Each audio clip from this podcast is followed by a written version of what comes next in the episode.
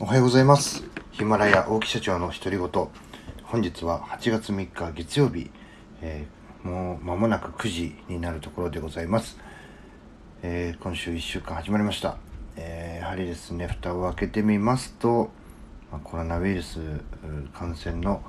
お話が多いのかなと。まあまずスポーツですね、野球、まあ、ソフトバンクの選手、で J の方でもですね、J リーグ、サッカーの方でもですね、選手が、あまあ、検査で、えーまあ、陽性ということが分かって試合が中止になったり一方ですね、えー発熱していたけれども試合がこう開催されたりとですねまあいろいろと、えー、溝湯の危機というかですね、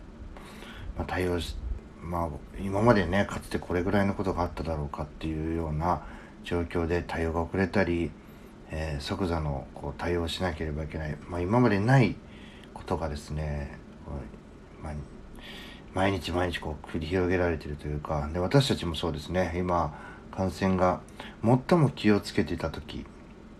まあ、私の中では4月5月6月というふうに考えてはいるんですけども特に4月5月ですね最も気をつけなきゃいけなかった時期、まあ、ここをですね私たちは あの、まあ、難なく過ごせたと。失った人材はもちろんいますが難なく過ごせた。でその中でですねえーさらに今その時の数値よりも4倍5倍っていうふうにして膨れ上がっている、まあ、この状況下でですね、えーまあ、何かその動きを抑えるどころかより動きがね活発になっていく、まあ、この中で、えー従来通りの対策をしなければいけないのか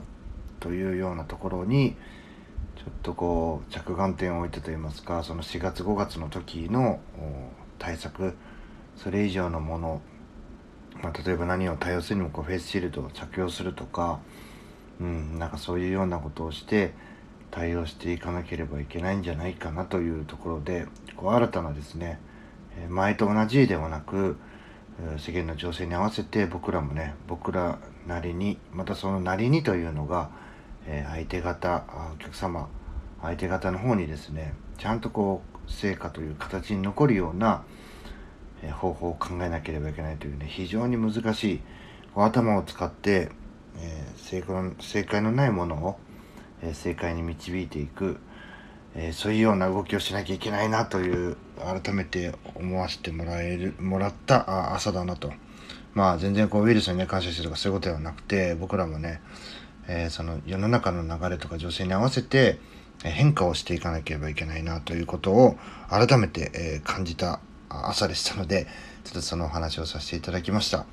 本当にねこうどのようにこう対応したらいいのかっていう正解はないですけどもだんだん道しるべというのが見えてきましたので僕らもねそこにこう遅れを取らないような対策っていうの